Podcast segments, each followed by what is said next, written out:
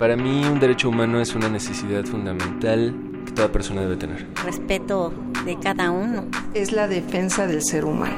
Para mí un derecho humano es primordialmente el respeto. Derecho a debate. En la cultura de la legalidad participamos todos. Hola, ¿qué tal? Muy buenos días, bienvenidos a Derecho a Debate en la Cultura de la Legalidad Participamos Todos. El programa del día de hoy es un programa especial. Vamos a ver cada uno, un análisis de cada uno de los programas que tuvimos a lo largo del año. Eh, con algunos de los invitados a quien aprovechamos estos micrófonos por agradecerles su presencia, pero también agradecerles a ustedes, a nuestro auditorio que a lo largo de este año nos dieron la oportunidad de acercarnos a ustedes, de platicar sobre un tema fundamental en nuestro país que son los derechos humanos. Eh, antes de iniciar el programa, quiero decirles que este programa surgió como la necesidad por parte de, de algunas personas que consideramos que era importante ocupar los micrófonos de Radio UNAM para hablar sobre los temas más relevantes en materia, eh, fundamentalmente de las necesidades, sobre todo, repito, en materia de derechos humanos. No me resta más que agradecerle a Radio UNAM por la oportunidad de este año haber empezado este gran proyecto en conjunto con la Comisión Nacional de los Derechos Humanos eh, agradecerle desde luego a cada una de las personas que han estado en estos micrófonos, que nos han acompañado, a nuestros invitados especiales, a los estudiantes y desde luego a ustedes que estuvieron con nosotros. Y bueno, este año tuvimos programas muy interesantes y le cedo, le agradezco a Geraldine Gonsen que me acompaña el día de hoy en los micrófonos. Geraldine, un placer tenerte el día de hoy aquí en Derecho a Debate. El placer es mío, Diego. Muchas gracias eh, por la invitación, por acompañarte a este programa tan especial que es el resumen de los programas más polémicos que tuviste en este año. Este, buenos días a todos los radioescuchas y pues es un honor para mí estar aquí.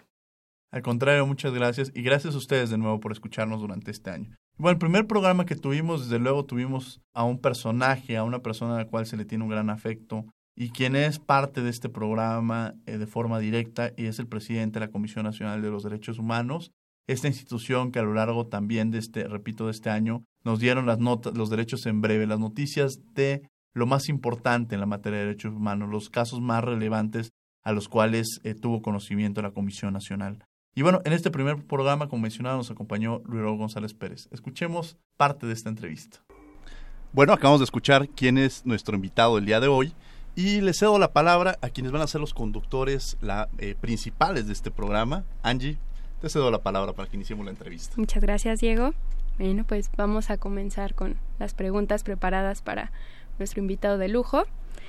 Y a partir de la reforma de 10 de junio de 2011, ¿qué repercusiones ha tenido este nuevo marco constitucional y legal en materia de derechos humanos para el desempeño de las atribuciones a cargo de la Comisión Nacional que usted encabeza. Bueno, ha sido fundamental la reforma del 2011, que estamos a cinco años precisamente de haberse eh, promulgado. ¿Por qué? Porque desde 1917 es la reforma en materia de derechos humanos de mayor calado. Es una transformación muy importante porque incorpora eh, varios principios, el de universalidad, indivisibilidad, interdependencia y progresividad. Pero además establece la obligación de toda autoridad o servidor público de promover, proteger y difundir y garantizar los derechos humanos. Pero además, lo fundamental también es que establece la interpretación conforme y el principio pro persona. Esto es realmente un eh, revolucionario jurídicamente hablando porque implica que se aplique la norma que de mejor manera proteja al ciudadano, ¿sí? no importando si es del ámbito internacional o del ámbito nacional. En el pasado había una jerarquía de normas. Las normas incorporadas en los tratados internacionales estaban por abajo de la Constitución. Hoy se establece un bloque de constitucionalidad en donde precisamente la norma más protectora es la que se debe de aplicar. Interesante, porque eh, es, siempre se ha mencionado este discurso, precisamente esta reforma del 2011, ya no tan reciente, pues ya, ya llevamos cinco años, pero que ha, dado un, cambio muy importante en el tema de, los derechos humanos, sin lugar a dudas. Eh, señor Ombudsman, usted lleva 20 meses prácticamente siendo presidente de la Comisión Nacional de Derechos Humanos, eh, y a 25 años de su existencia de esta comisión, ¿cuál ha sido su percepción respecto de la misma? ¿Cómo la, cómo la siente usted esta comisión? Bueno, yo creo que la evolución de la comisión casi eh, después de 25 años de existencia, ha sido fundamental para el Estado mexicano, para México. ¿Por qué? Porque tenemos un, un organismo protector de derechos humanos, un ombudsman, precisamente defensor del pueblo, que surge precisamente por eh, problemas que se enfrentaban en el pasado, cuando su existencia, donde la confesión era la reina de las pruebas y se dio la muerte lamentable de una defensora civil. Entonces la comisión ha evolucionado y pasó de ser un organismo desconcentrado a un descentralizado en 1992 y luego eh, alcanzó la autonomía que es fundamental. Las características del ombudsman precisamente tienen que ver con la independencia y autonomía. Y esto se alcanzó en la norma jurídica en 1999. Hoy podemos decir que la Comisión Nacional de Derechos Humanos atiende servicios, eh, cuando se niega un servicio educativo, un servicio médico, una eh, discriminación, cuando no se eh, atiende la diversidad y la pluralidad de las personas, cuando se ven expuestas personas a trata de personas, comunidades indígenas, migrantes. Creo que ha sido muy positiva, sin embargo, también debemos decir que enfrenta también dificultades, obstáculos en su trabajo, eh, como es el cumplimiento de sus recomendaciones. Y una labor muy complicada, este, ser presidente de la comisión, como bien lo mencionaba, es uno, usted había sido abogado general, que había sido una responsabilidad muy grande, pero ahora en la comisión, el, sobre todo por las condiciones en las que se encuentra actualmente el país, que es una crisis muy lamentable en el tema de derechos humanos, eh, es un compromiso muy, muy grande. Y precisamente eso nos da paso a nuestra siguiente pregunta en relación a las recomendaciones que emite la Comisión. ¿Cómo inciden en el contexto de las violaciones que se han presenciado en nuestro país en los últimos años? Para, para dar respuesta a lo que me pregunta Angie, debo de, contextualizar. El ombudsman, su naturaleza es que no tiene en sus resoluciones efectos vinculatorios. La fuerza que tiene es la confianza y credibilidad que logre en la sociedad. Eh, el ombudsman busca ser una alternativa para el ciudadano, sobre todo a los ciudadanos de sectores vulnerables, frente a los tribunales en donde tendrían que recurrir a abogados y a formalidades jurídicas. El ombudsman tiene que ser oportuno y de ahí que sus eh, pronunciamientos sean recomendaciones. En la medida que un ombudsman tenga credibilidad y confianza, sus recomendaciones se van a cumplir. Y en eso estamos eh, trabajando precisamente porque lo que cuando se identifica una violación a derechos humanos se emite una recomendación y se pide que se repare integralmente el daño.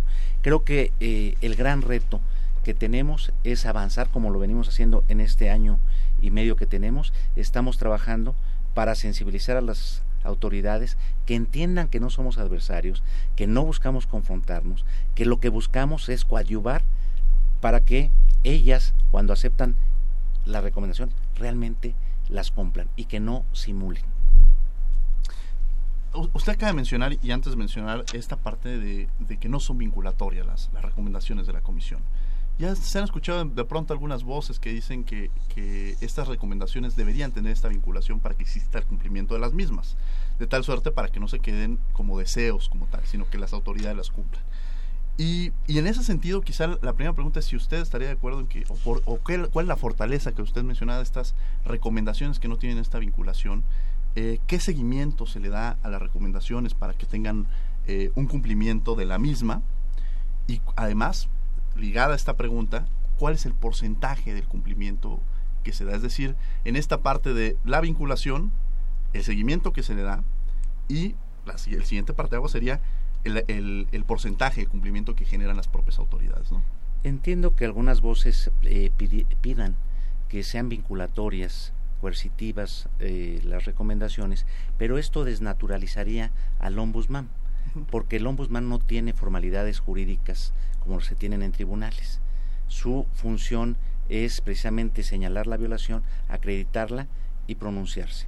Yo creo que en la medida que la herramienta del ombudsman sea la exhibición pública del funcionario que no está comprometido con los derechos humanos, es en la medida en que medios de comunicación, sociedad civil pueden arropar al ombudsman y hacer presión para que haya costos, costos de aquel servidor público que no acepta una recomendación o que cuando la acepta, repito, hace como que la cumple, pero no lo hace.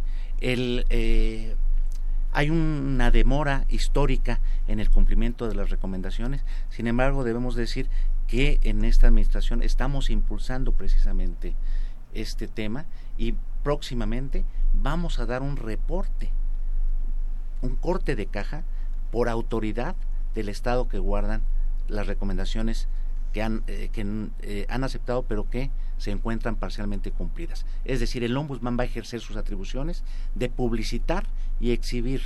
Exhibir lo digo no en términos denostativos, sino de informar a la sociedad de qué eh, autoridades son las que tienen pendientes en el cumplimiento de las recomendaciones. Y ahí nos habla de la fortaleza precisamente que tiene la Comisión Nacional de Derechos Humanos. Es decir, al no tener esta figura vinculante en sentido jurídico, que a veces es lo que se espera, tiene esta fortaleza y esta calidad moral que es la que lo refuerza y lo que le permite de alguna manera que las autoridades tengan ese cumplimiento. Y usted mencionaba esta autonomía que tiene la Comisión Nacional de Derechos Humanos. Y me parece que ese es el parteaguas que permite ejercer esa autonomía, que no es una función fácil, pero que permite de alguna manera fortalecer a la institución para que las autoridades eh, cumplan con estas recomendaciones y sepan que efectivamente hay ojos que las están viendo, en donde sin lugar a dudas esto permite el, reforzamiento de la misma. Eh, Angie, te cedo la palabra. Perdón. Así es.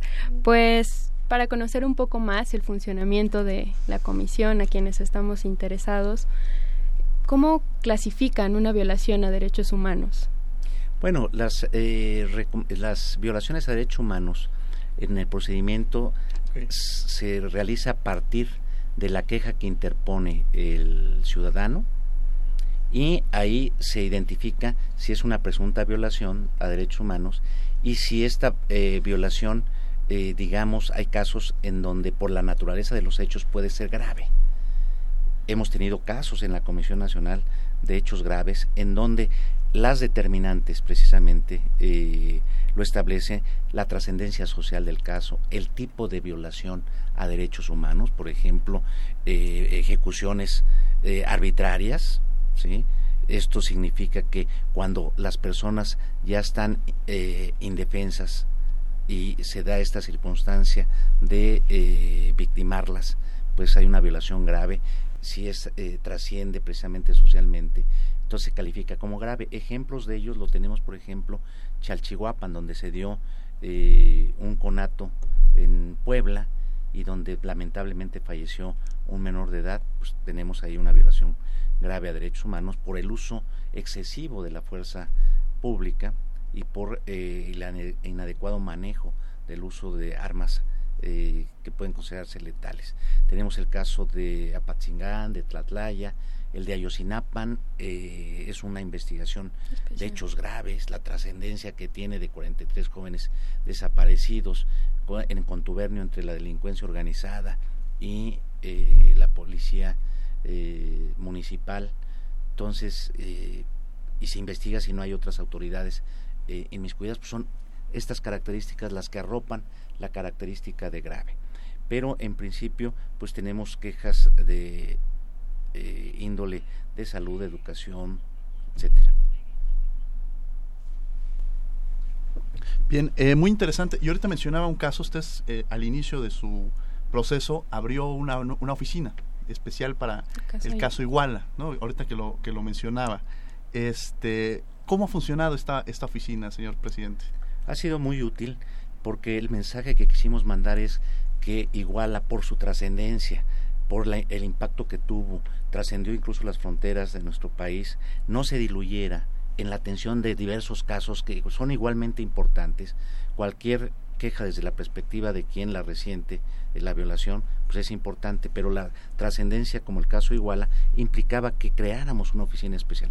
Ha sido muy positiva porque ha dado pauta a dos distintos reportes muy importantes, en donde si ustedes analizan el reporte que dimos en julio del año pasado y el 14 de abril de este año, establece líneas de investigación que la Procuraduría General de la República tiene que agotar para precisamente avanzar en el conocimiento de eh, qué fue lo que sucedió en esos hechos.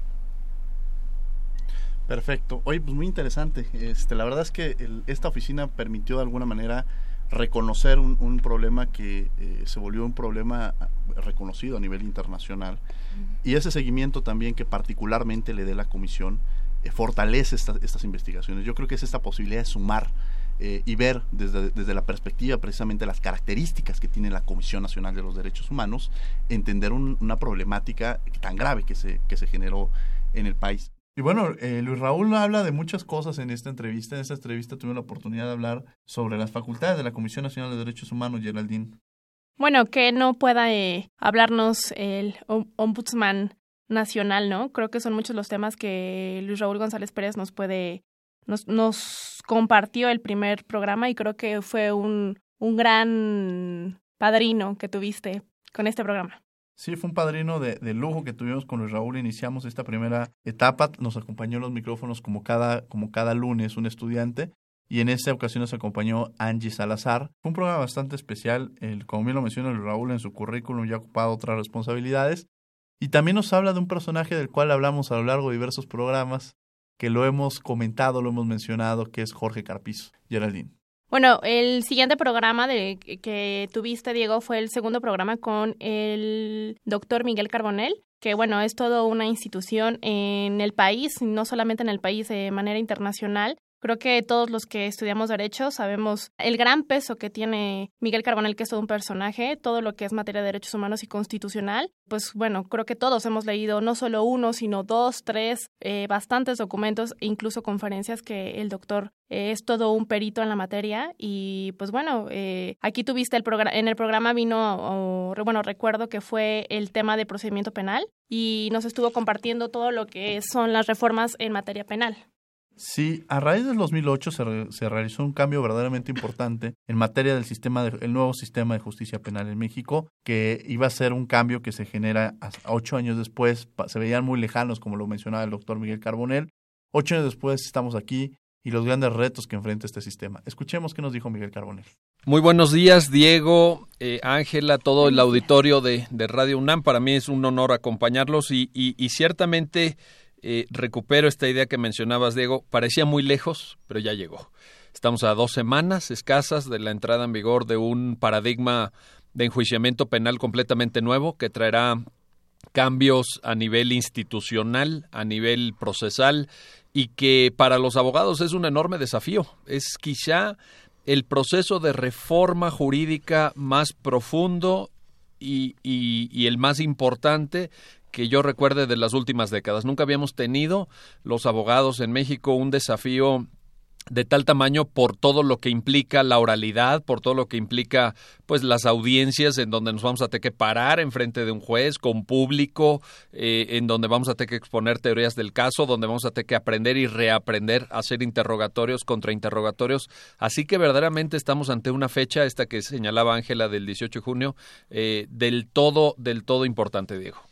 Muchas gracias. Ángela. Eh, bueno, primero, doctor, ¿qué capacidades requieren los nuevos eh, operadores jurídicos para enfrentar este nuevo sistema de justicia penal? Bueno, ahí yo distinguiría entre diferentes tipos de operadores jurídicos. ¿Por qué? Un primer elemento del todo básico para que funcione el sistema van a ser nuestros policías. En México tenemos aproximadamente 400 mil policías si contamos el ámbito municipal, estatal y federal.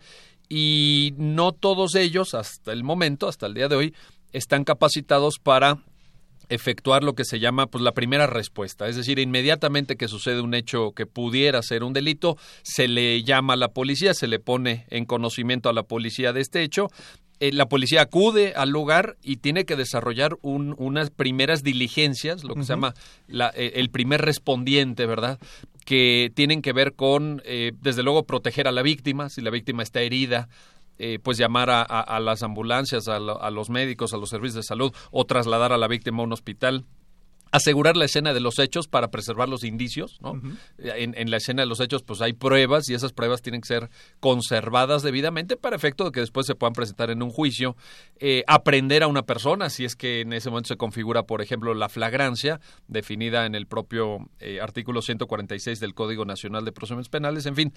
Eh, entonces, de los policías necesitamos unas capacidades diferentes a las capacidades que necesitan los investigadores, que son aquellos integrantes de la Fiscalía o del Ministerio Público que deberán de integrar lo que llamamos las carpetas de investigación.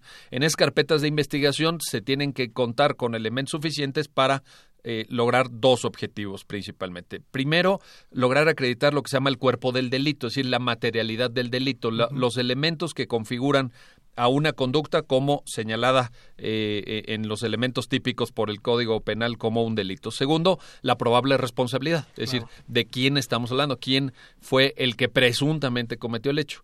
Luego hay, una, hay, hay un tercer elemento importante en esto que comentaba Ángela, que es los jueces los jueces pues también tienen que tener sus capacidades para dirigir una audiencia oral, para apreciar de viva voz y ahora sí que, que, completamente en vivo, ¿verdad? No, no leyendo un expediente, sino ahí eh, frente a sus ojos qué es lo que está pasando en la audiencia, la psicología del juzgador, eh, en fin, la verdad es que es un conjunto, por eso les decía yo que es un desafío enorme, porque es un conjunto de operadores y un conjunto de cambios institucionales que abarca el procedimiento penal, que va desde la primera respuesta del Estado mexicano frente a la realización de un presunto delito hasta la ejecución de las penas o sanciones privativas de la libertad en las cárceles de México.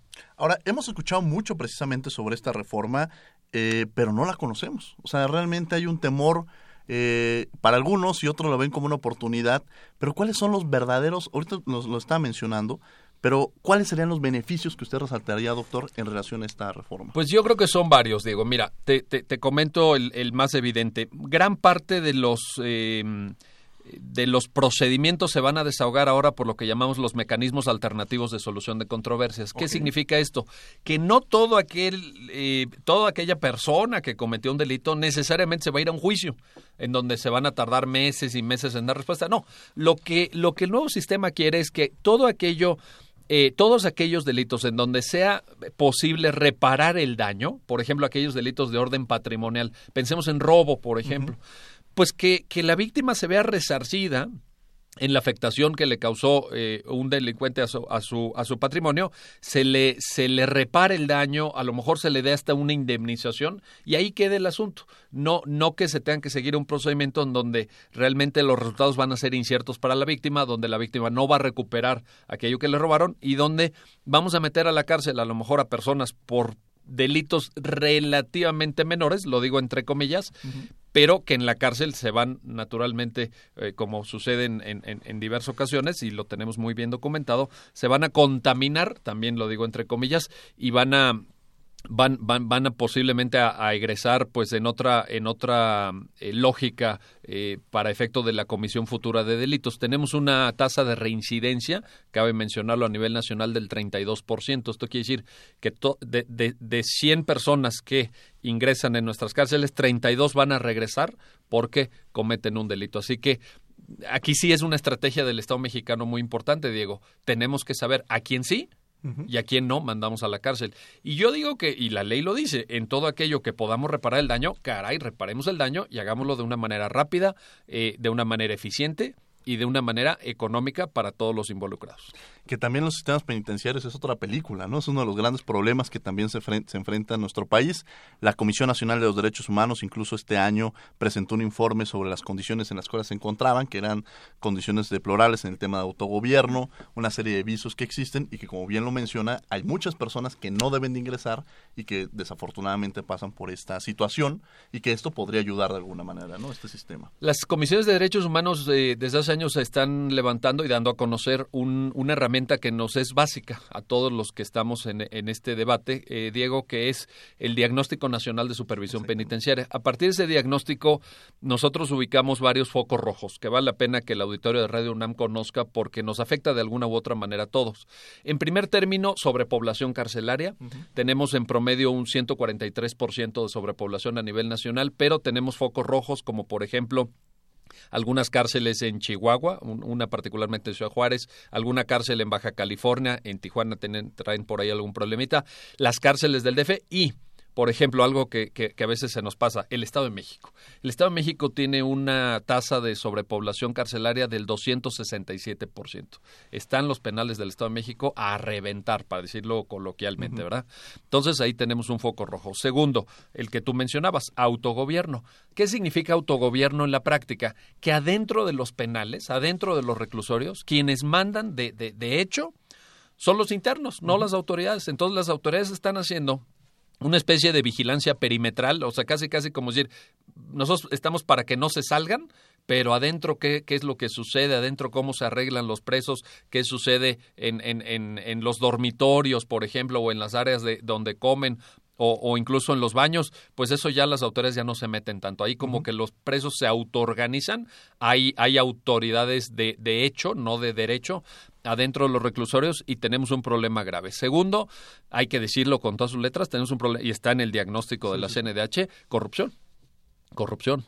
En las cárceles, eh, pues eh, está documentado, se vende, se vende droga. Adentro de las cárceles se vende marihuana, se vende, se vende, eh, se vende cocaína, se vende crack, eh, se venden cualquier tipo de sustancias y están al alcance prácticamente cualquiera. Y tenemos un problema ahí también muy grave para efectos de la reforma penal, que es el tema de, del que hoy platicamos, Diego. Eh, eh, un problema de falta de clasificación criminológica. En 23 entidades federativas, según el diagnóstico de la, de la CNDH, Diagnóstico Nacional de Supervisión Penitenciaria, en 23 entidades federativas no tenemos clasificación criminológica. ¿Qué significa esto? Que los presos conviven entre ellos independientemente del tipo de delito que hayan cometido. Entonces tenemos a un defraudador fiscal conviviendo con un violador. Tenemos a un homicida conviviendo con alguien que se robó los tapones de un carro en, en, en una de nuestras ciudades. ¿Y, ¿Y qué es lo que genera ese ambiente? Pues una enorme contaminación, una enorme eh, pues posibilidad de riesgo de, de, contagio de conductas que, que son eh, ilícitas, que son delitos, así definidos por la ley, y que luego cuando estas personas salen, pues nos genera la tasa esta de reincidencia que yo citaba hace unos minutos. Así que ciertamente, qué bueno que lo mencionas, el, el tema penitenciario es un foco rojo. Muchas gracias, doctor. Ángela.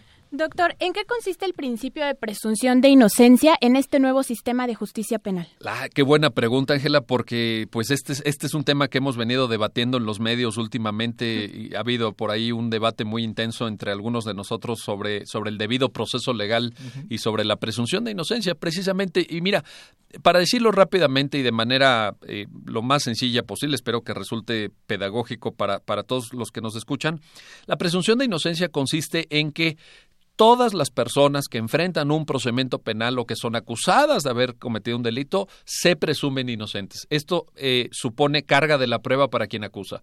Es decir, ¿quién tiene que probar la responsabilidad de una persona respecto a la comisión de un delito? Quien dice que esa persona cometió el delito. No, no, no tenemos nosotros que probar nuestra inocencia. Nosotros nos eh, presumimos inocentes. Así que hay un tema de carga de la prueba y hay un tema también de tratamiento como inocente. Esto significa que las autoridades, por ejemplo, no exhiban a los detenidos como, como, como si ya fueran dice el, el, presunto violador y entonces lo sacan en la tele o lo sacan en el periódico su foto su, su efigie lo sacan esposado lo sacan con un chaleco a lo mejor etcétera en condiciones en donde lo que está percibiendo la gente que es pues ese presunto violador, no, la gente dice, es un violador, y este es un narcotraficante, y este es un homicida. Entonces eso lo tenemos que evitar. ¿Por qué? Porque todavía no ha habido un procedimiento. ¿Cuándo la presunción de inocencia deja de existir? Cuando hay una sentencia firme cuando hay una sentencia definitiva, esto lo ha dicho la Corte Interamericana de Derechos Humanos, y nos tenemos que sujetar a eso. Y me, y me, me gusta mucho, Ángela, que hayas hecho esta pregunta en Radio UNAM, porque los medios también nos tienen que ayudar a esto. Los medios de comunicación tienen que respetar la presunción de inocencia. No es un tema nada más de jueces, no es un tema de ministerios públicos, de eh, procuradurías también los medios nos tienen que ayudar para que la opinión pública sepa que una persona, hasta que no haya una sentencia que lo declare responsable de haber cometido un delito, es inocente para todos los efectos legales. No importa si lo detuvieron en flagrancia, no importa si la policía lo presentó, no importa si el Ministerio Público consignó la carpeta de investigación. Esa persona legalmente es inocente y se le tiene que dar ese trato respetuoso de sus derechos humanos y de su dignidad humana. Gracias, doctor. Doctor, bueno, usted es este académico de, de, la Universidad Nacional Autónoma de México y hace un par de minutos antes de empezar el programa decíamos del tema de los, de los programas de estudio. Y aquí partiría uno de los temas más importantes, que son los estudiantes. Hay una formación, es decir, eh, ¿qué nueva formación van a requerir estos nuevos abogados, estos estudiantes que están en la carrera, que deben de empezar a actualizarse e ingresar? Usted incluso tiene un centro, el Centro Carbonel, que se ha dedicado o ha sido promotor de eso. Entonces, los medios de comunicación juegan un papel muy importante, pero el área académica juega una labor muy un eslabón fundamental para esta preparación que van a tener los abogados. Es básico. Es indispensable. Si nosotros no preparamos a las nuevas generaciones para que tengan las capacidades, las habilidades, las destrezas, los conocimientos para desempeñarse con éxito en este nuevo sistema de justicia penal, ah, no le auguro ningún futuro, ningún futuro promisorio por lo menos. Ahora, ¿Qué significa esto en términos prácticos? ¿Qué tienen que saber los estudiantes?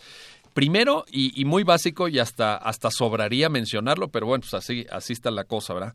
Hablar en público hablar en público, pararse enfrente de, de un juez, pararse enfrente del público y poder presentar de manera fluida, de manera eficaz, de manera eficiente su teoría del caso, sea como asesor jurídico de la víctima, sea como representante de una fiscalía, eh, sea como defensor público o privado. Pero muchos de los abogados, creámoslo no, pero en la práctica en las audiencias lo hemos podido atestiguar, muchos de los abogados mexicanos no saben hablar en público. De veras, no tienen capacidad de, de lo que los antiguos griegos llamaban la retórica, para expresarse eh, en términos, eh, repito, comunicativamente solventes, sólidos, para hacer su trabajo. Segundo, tienen que, tienen que aprender los, los, estudiantes también cómo se hace una investigación en materia penal, porque la investigación no corresponde solamente al Ministerio Público, sino que también los abogados tienen que aportar elementos de investigación, tienen que saber interrogar y contrainterrogar. Esto, pues, son técnicas también que se tienen que aprender y que haríamos bien en, en, en las escuelas de derecho en fomentarlo.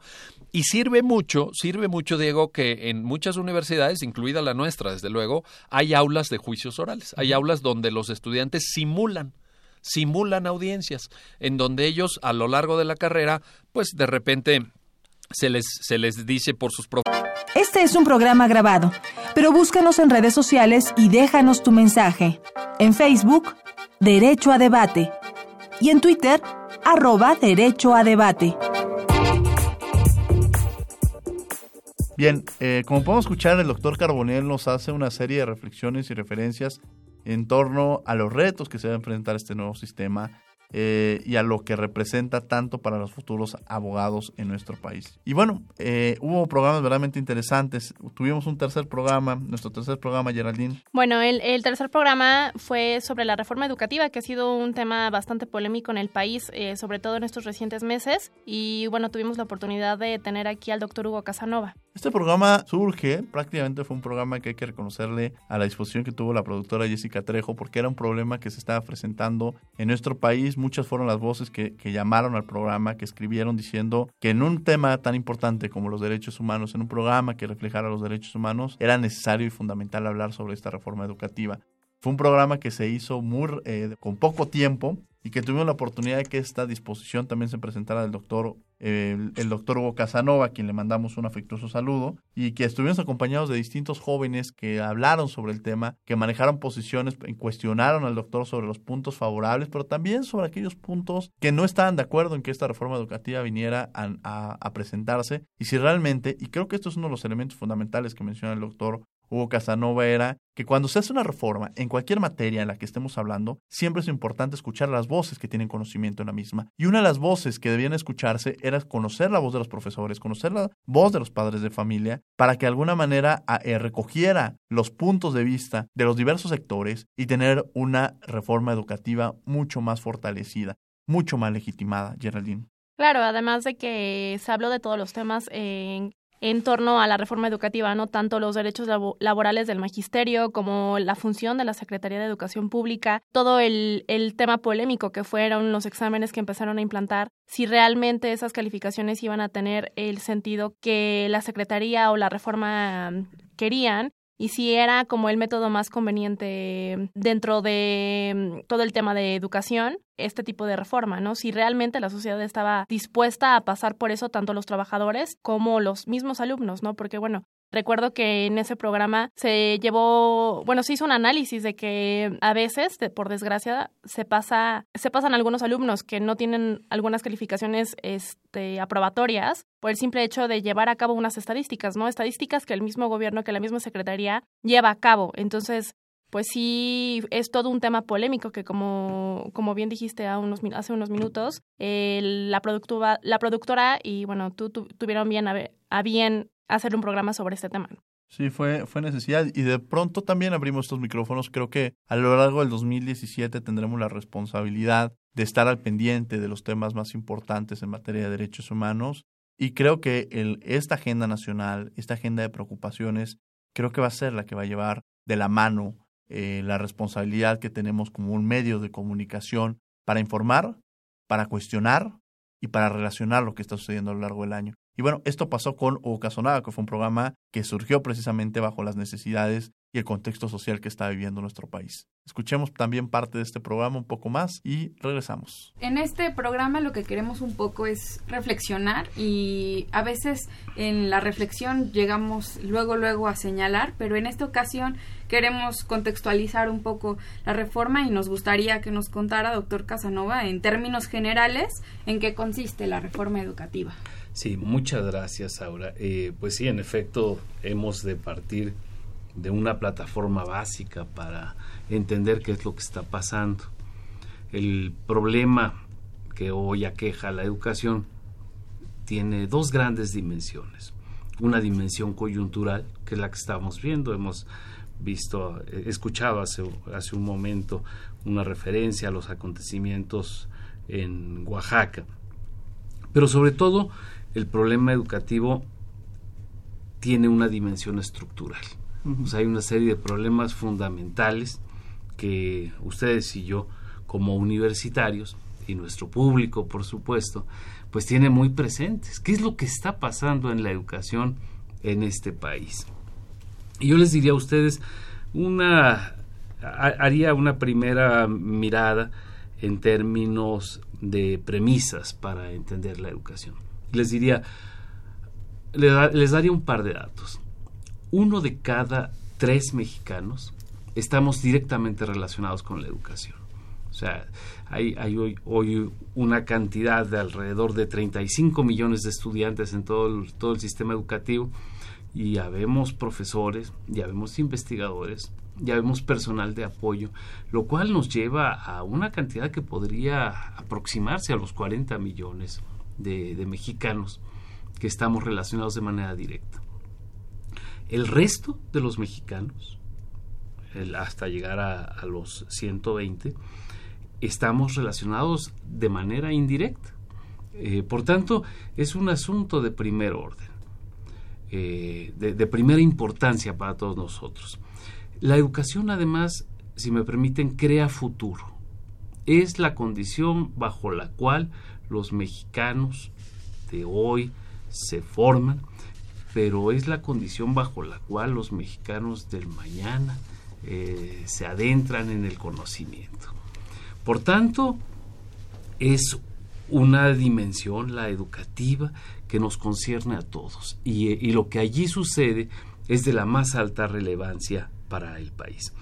Eh, quiero decir con, con esto, eh, o, quiero este, puntualizar esta cuestión porque da, da pie a hablar de la problemática. La, preguntaría yo, ¿la educación en México marcha sobre ruedas?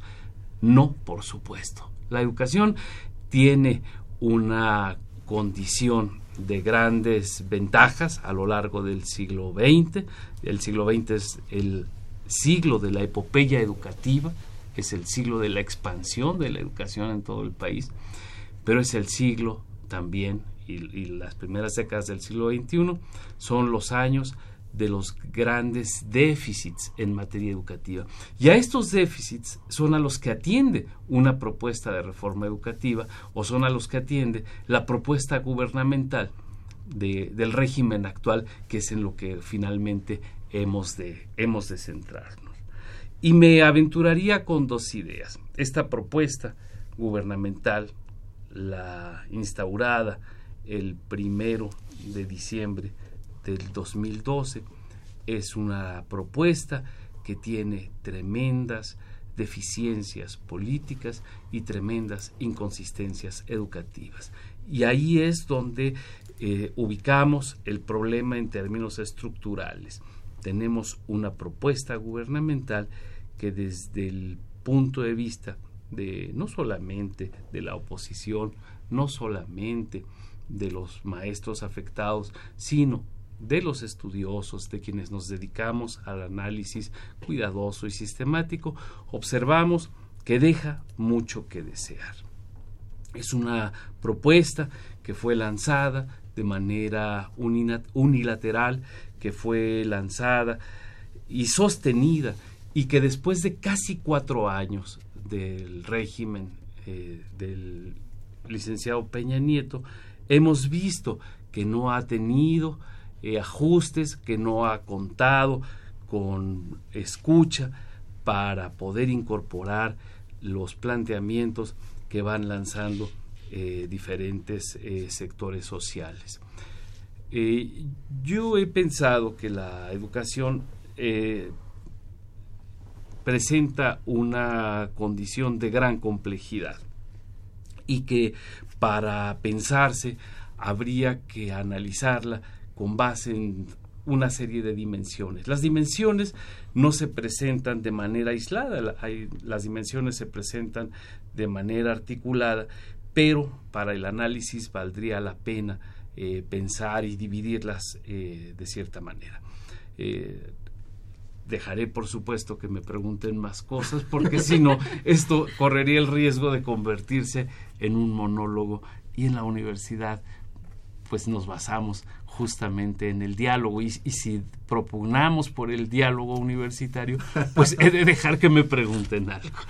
Que ya estábamos muy entrados ¿eh? pero bueno mi querido Uriel te cedo la palabra. Eh, doctor mencionaba que la reforma fue una reforma unilateral en este sentido, ¿qué actores participaron en la reforma educativa y qué sectores no fueron contemplados?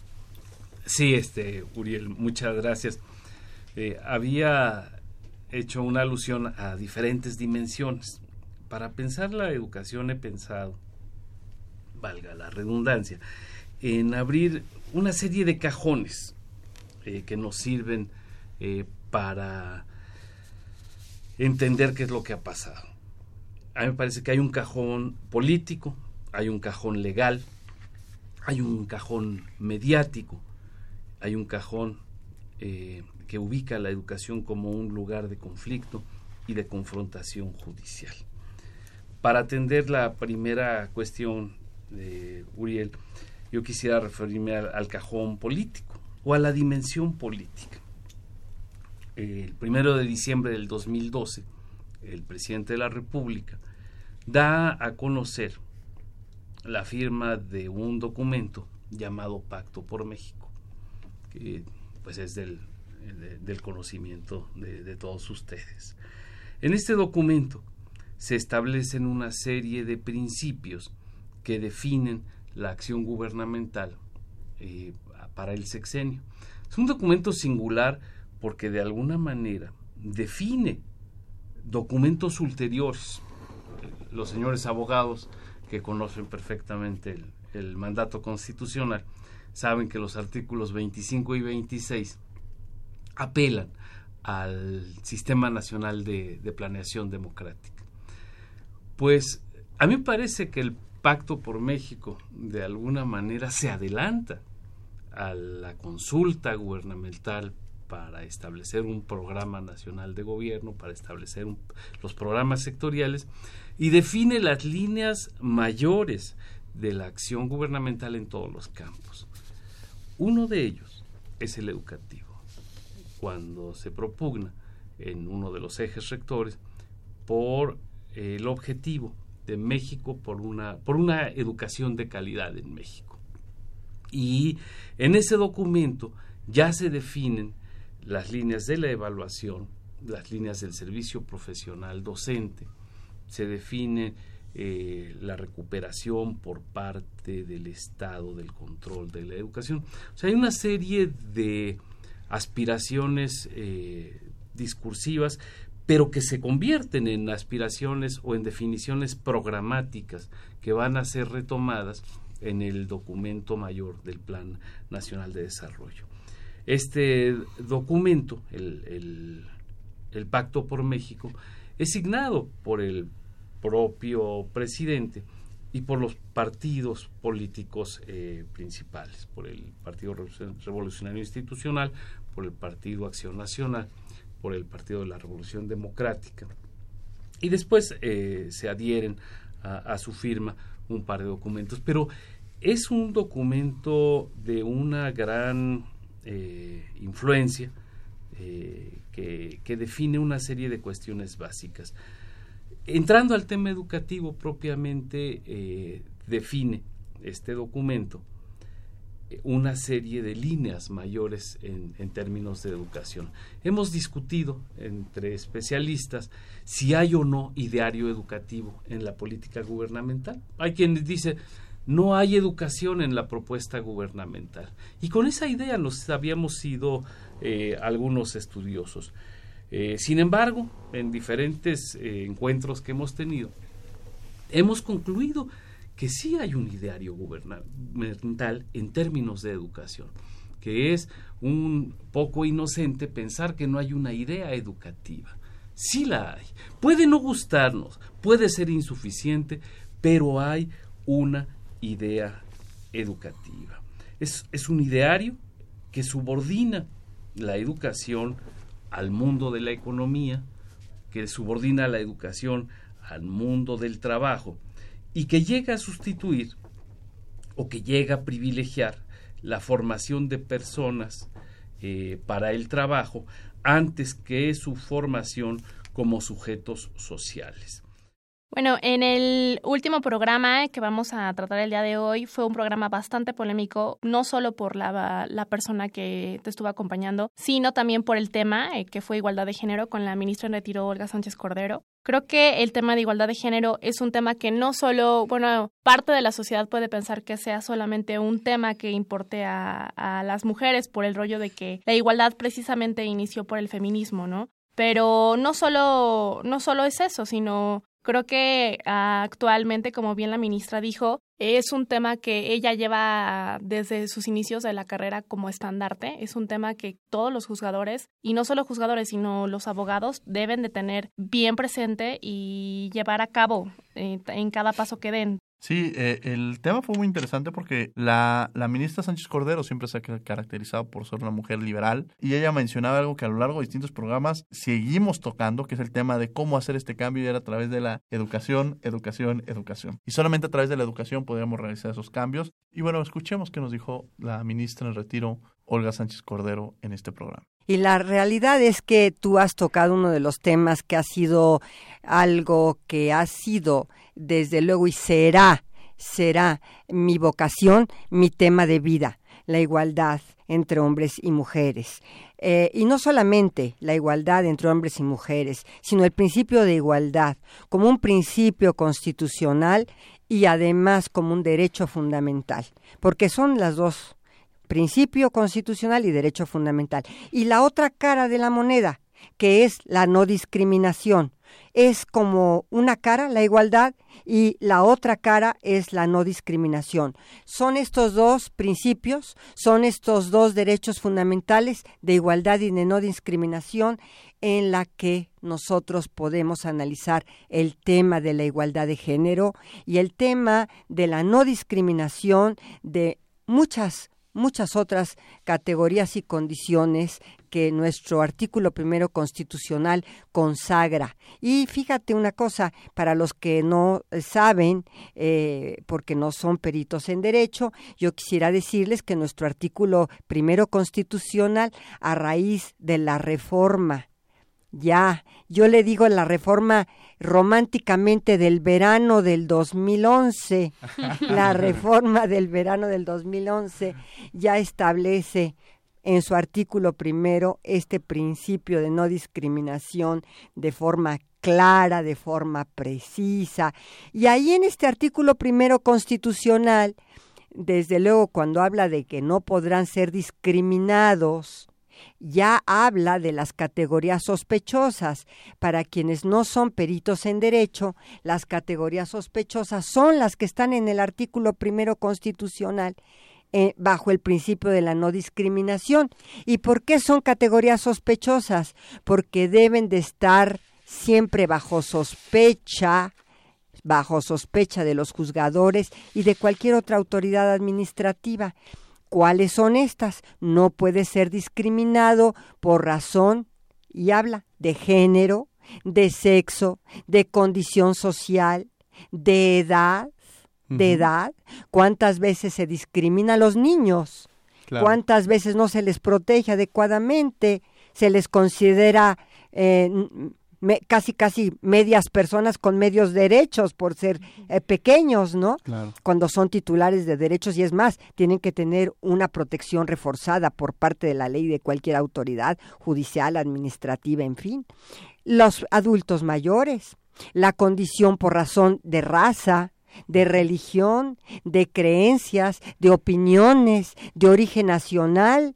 Entonces, todas estas categorías todas estas categorías sospechosas, todos estos principios de no discriminación sobre origen nacional, por ejemplo. ¿Cuántas veces nosotros inmediatamente hablamos de migrantes y en lugar de decir los migrantes son personas con todos los derechos que conceden nuestra Constitución y los tratados internacionales, hablamos del estereotipo de migrantes, estereotipo que decimos migrante igual delincuente, cuando al final del día solamente hay faltas administrativas por su ilegal estancia en un país. Pero esto es efectivamente el principio de no discriminación, el derecho fundamental a la no discriminación y la otra cara de la moneda, el derecho a la igualdad. Y por supuesto, el derecho a la igualdad, pues está básicamente en nuestra Constitución de manera expresa desde los años 70. Básicamente se reforma el artículo cuarto constitucional para establecer el hombre y la mujer son iguales ante la ley. Bueno, pero pues esto es un enunciado constitucional, es un derecho fundamental, es un principio de la igualdad, pero tú crees que mágicamente por razón de que se reforma nuestra constitución en el artículo cuarto, en los años 70 ya mágicamente todas las mujeres somos iguales ante la ley cuando la realidad es totalmente, sí somos iguales ante la ley cuando la realidad es totalmente distinta. ¿Por qué? Porque las mujeres se enfrentan a una serie de situaciones y de problemas para poder acceder en situaciones de igualdad a las oportunidades y a lo que los hombres han tenido siempre. escuchaba yo hace relativamente poco tiempo eh, que hay un experimento eh, fíjate, en, una, en, San Salvador, de una ciudad de las mujeres, en donde eh, las mujeres están accediendo a oficios tradicionalmente reservados para hombres. Por ejemplo, plomeras, por ejemplo, electricistas, por ejemplo, eh, albañiles, ¿no? Que fueron cotos de, de, oficio únicamente exclusivos para hombres. Ya no se diga las profesionistas, ya no se diga, por ejemplo, las notarias en, en la Ciudad de México, accedimos al notariado de las mujeres en los años ochentas, a mediados de los ochentas. Entonces, esta serie de falta de oportunidades, esta serie de techos de cristal que no podemos romper para acceder a posiciones de mayor relevancia, a posiciones en donde sean tomas de decisión de poder, pues esto ha sido una realidad. Sin lugar a dudas, una, una realidad que vivimos día a día. Y bueno, tenemos también el micrófono. Frida, iniciaremos también con estas preguntas con nuestra estudiante que nos acompaña el día de hoy. Ministra, este, quisiera hacerle la siguiente pregunta. ¿Cuáles son los mecanismos o acciones que debemos de seguir todos para disminuir la brecha que existe entre la igualdad formal y la igualdad sustantiva? Es decir, entre lo que establece el marco jurídico, institucional, programático y presupuestal y la realidad que vivimos día a día todas las mexicanas y los mexicanos. Eh, mira, eh, qué bueno que haces esta pregunta, mi querida Frida. Muchas veces hemos estado hablando, platicando sobre las acciones afirmativas. Con todo lo que esto conlleva, las acciones afirmativas han sido eh, muy cuestionadas en muchas ocasiones, pero en otras ocasiones, y créeme, lo he vivido, han sido la única forma que tienen las mujeres de acceder a diferentes posiciones, sobre todo a posiciones de poder. Eh, la, la reforma constitucional de paridad, te lo pongo como ejemplo. Bueno, una reforma maravillosa.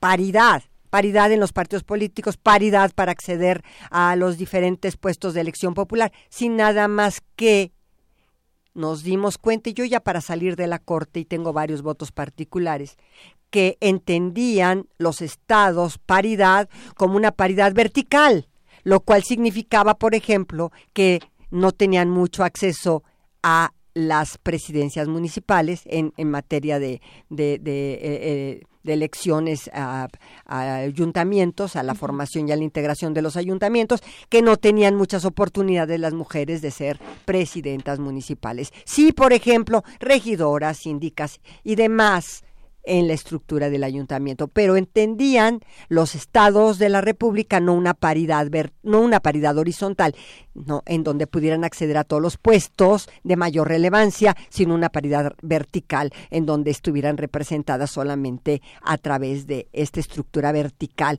en posiciones no necesariamente superiores. Entonces, nosotros que dijimos en la Corte, cuando menos yo en mis votos particulares y en mis votos minoritarios a veces, y también en, algunas ocasiones la mayoría de los ministros, ¿qué dijimos? Dijimos, a ver, la paridad no solamente debe ser vertical, debe ser horizontal. Y así debemos de entender la reforma constitucional. Esta fue una acción afirmativa, por supuesto, la paridad a nivel constitucional. Hay otras acciones afirmativas verdaderamente interesantes que pudieran lograr que el mayor número de mujeres eh, accedieran a puestos de decisión. Yo te pongo un ejemplo, en el Poder Judicial de la Federación. En el Poder Judicial de la Federación tenemos alrededor del 30%, 30% de mujeres juezas y como un 25% de mujeres magistradas en toda la República. Obviamente, si hubiera una acción afirmativa que eh, me atrevo a decir que pudiera causar escosor, sería unos exámenes de oposición en donde participaran solamente mujeres. Ahora, ¿qué es lo que nosotros detectamos en el Poder Judicial? ¿Por qué las mujeres no se presentan a los exámenes de oposición? En muchas ocasiones, precisamente por las adscripciones, porque tenían que dejar a su familia, a sus hijos, a su esposo, que muchas veces no conseguía trabajo en la nueva adscripción eh, en, al interior de la República de estas juezas o de estas magistradas. Y eso las inhibía mucho para llegar a concursar en estos exámenes de oposición.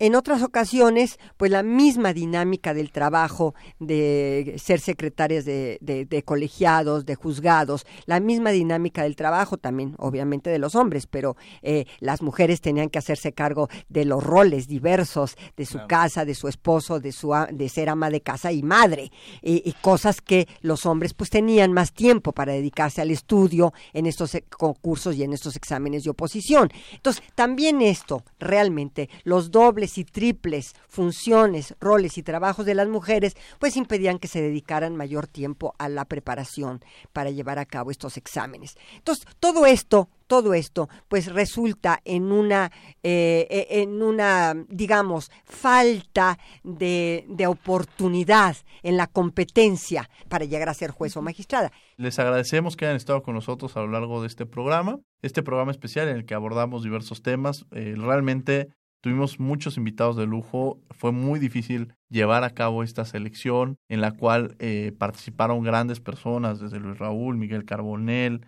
eh, en este año estuvo con nosotros la senadora Angélica La Peña, Armando Hernández, la senadora Adriana Dávila, Hugo Casanova, el responsable del caso Iguala, el doctor Luis de la Barreda.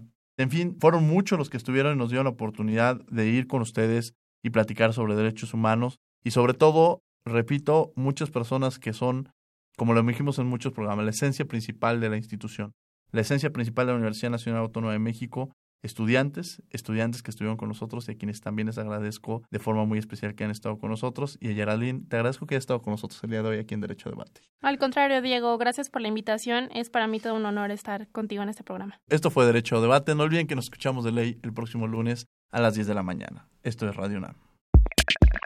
Radio UNAM y la CNDH presentaron Derecho a debate. En la cultura de la legalidad participamos todos.